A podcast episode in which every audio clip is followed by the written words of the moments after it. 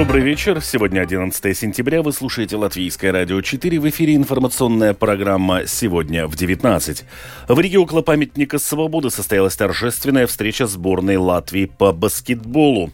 В Риге проходит заседание Евросовета на уровне министров юстиции.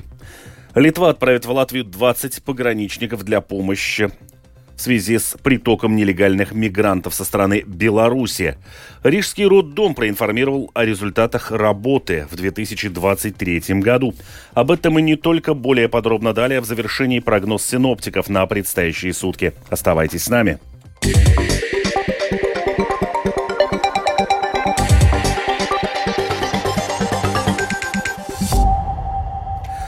Сегодня в Риге около памятника свободы состоялась торжественная встреча сборной Латвии по баскетболу.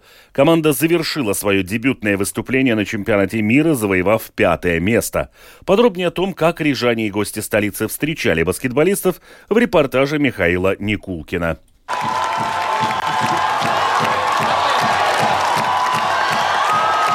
Сегодня в 17.30 у памятника свободы царила праздничная атмосфера. Латвийских баскетболистов пришли встречать по меньшей мере несколько тысяч человек. На мероприятии присутствовали также президент страны Эдгар Саренкевич, министр образования Анда Чакша и мэр Риги Вилнес Кирсис. Мы поговорили с людьми, чтобы узнать, почему сегодня для них было важно прийти к памятнику и встретить латвийских баскетболистов. Среди них нашлись и люди, которые следили за чемпионатом не по телевизору, а лично в Джакарте и Маниле. Mēs bijām ne tikai, ne tikai teikt, šeit pie pieminiekta, bet mēs bijām klātienē Džakartā, skatījos spēles, arī Manilā skatījos, un, un tās emocijas, ko mūsu puiši deva, tā, tās uzvaras, tā cīņa, tas ir tāda, ka nu, tā ir cieņa pret, pret puišiem un, un noteikti kā teikt, nevis tikai arēnā viņus atbalstīt, bet arī jānāk šeit atbalstīt, ka viņi ierodas Rīgā, Latvijā, kā teikt, mūsu dzimtenē. Viennozīmīgi 2023. gads ir tas gads, kad gan hokeja, gan basketbolā mūsu izlases parāda izcilu sasniegumu. Ja, un mēs, kā būdami sportā, līdzjūtēji, viennozīmīgi atbalstam šādas svinības un mūsu zeme Latvija. Tāpēc, ka Latvija ieguva piekto vietu, mums ir svarīgi atbalstīt. Viņi cīnās par mums, mēs par viņiem. Pats jau daudzus gadus spēlēju basketbolu. Un arī vienmēr esmu skatījies Latvijas izlases spēles. Un arī šogad visas spēles skatījos, jūtu vienmēr līdzi. Gan jau vairāk pie televīzijas ekrāna sanāca, bet nu, gribās varbūt, ka vienreiz dzīvē mēs tik augstu. В Рижской думе рассказали, что организаторы мероприятия призывают людей не ехать встречать команду в аэропорт, чтобы не создавать лишних помех и задержек для команды, а вместо этого прийти к памятнику свободы. Самоуправление выделило на организацию торжественной встречи более 64 тысяч евро. Отметим, что самоуправление предупреждало, что с половины пятого при необходимости может быть ограничено или закрыто движение для транспорта, в том числе для электросамокатов, велосипедов и велорикш, в районе проведения мероприятия. Движение общественного транспорта также может быть перенаправлено на ближайшие объездные пути. У памятника были установлены экраны, сцена и динамики, из которых звучала музыка. Собравшиеся люди подпевали песням популярных латвийских исполнителей и танцевали. Над головами людей развивалось множество латвийских флагов, люди приходили целыми семьями. Болельщики были не только из Риги, мы встретили людей из Цесиса, Олейне, Марупа и других городов Латвии. Со сцены к пришедшим встречать сборную людям со словами благодарности за поддержку обращались президент Латвийского баскетбольного союза Раймонд Свейюнис, главный тренер сборной Лука Банки и сами баскетболисты. Люди встречали выступающих овациями. Завершилась встреча сборной раздачей автографов и концертом исполнителя Донс. Напомним, что аналогичное приветственное мероприятие весной было организовано для сборной Латвии по хоккею, завоевавшей бронзовые медали на чемпионате мира. В тот день у памятника свободы собралось несколько десятков тысяч болельщиков. Михаил Никулкин, служба новостей Латвийского радио.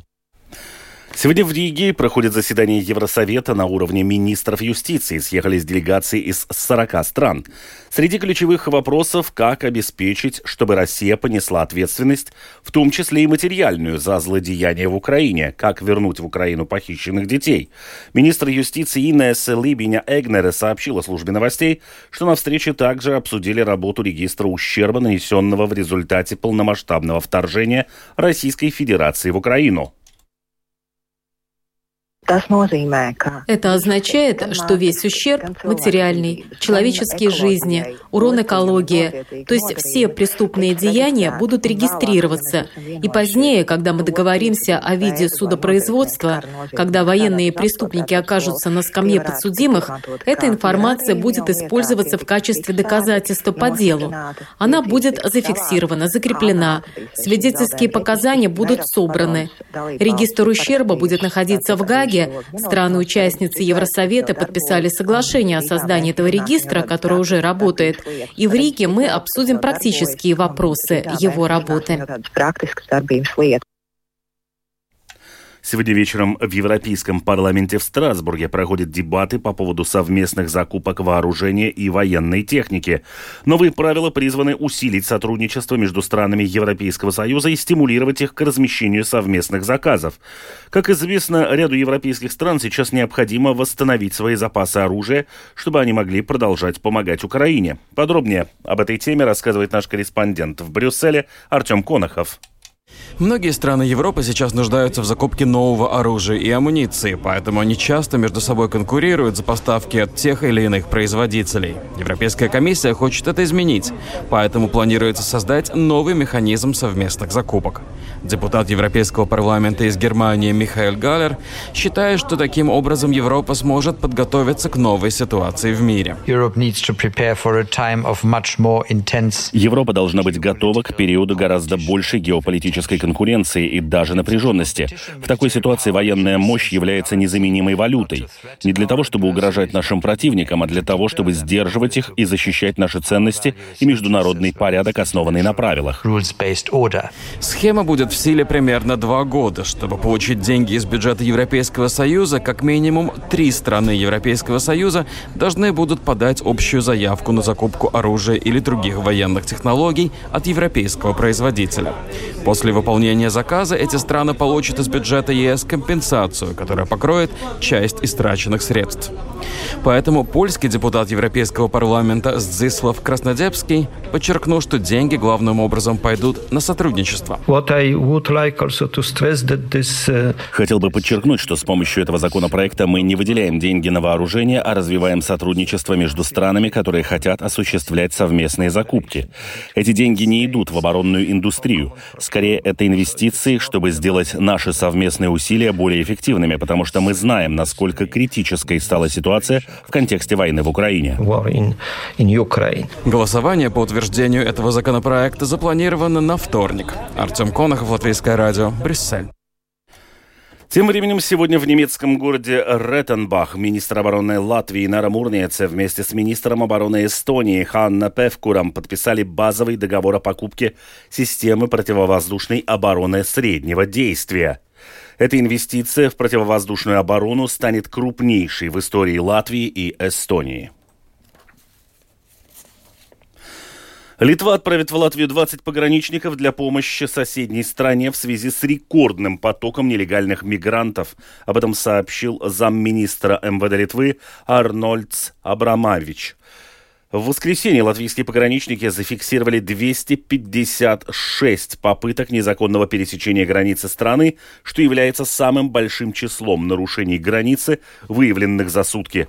Между тем, за последние несколько недель литовские пограничники зафиксировали лишь несколько или даже отсутствие попыток нелегального въезда в страну из Беларуси. Рижский роддом сегодня проинформировал о результатах работы в 2023 году. В этом году было принято 2228 родов.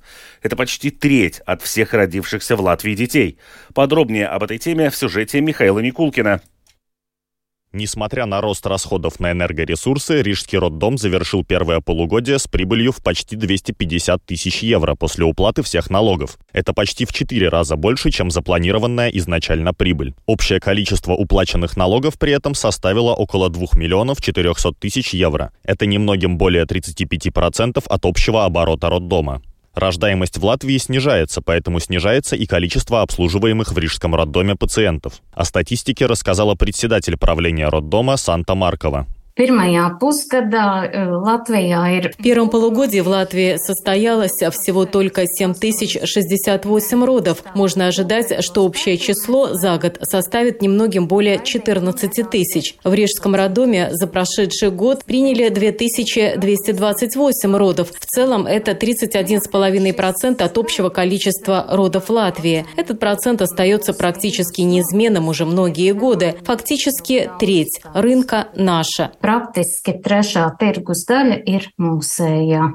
Была существенно улучшена инфраструктура внутри и вокруг Рижского роддома. Был расширен въезд на территорию и автостоянка, благоустроено общественное публичное пространство для клиентов, фойе роддома и другие места для ожидания. Кроме того, была построена солнечная электростанция мощностью в 120 киловатт. Она способна обеспечить до 12% всего необходимого роддома электричества. При этом были проведены также работы по улучшению энергоэффективности здания. За счет этого удалось снизить количество потребляемой электроэнергии на 25%, а теплоэнергии на 38% по сравнению с 2022 годом. Санта-Маркова также рассказала, что за последние 6 месяцев в Рижском роддоме родились 43 украинских малыша. Общее количество детей, приехавших после начала войны в Латвию украинских семей, составляет уже 130 новорожденных. В коллективе также есть украинцы, рассказала председатель правления роддома.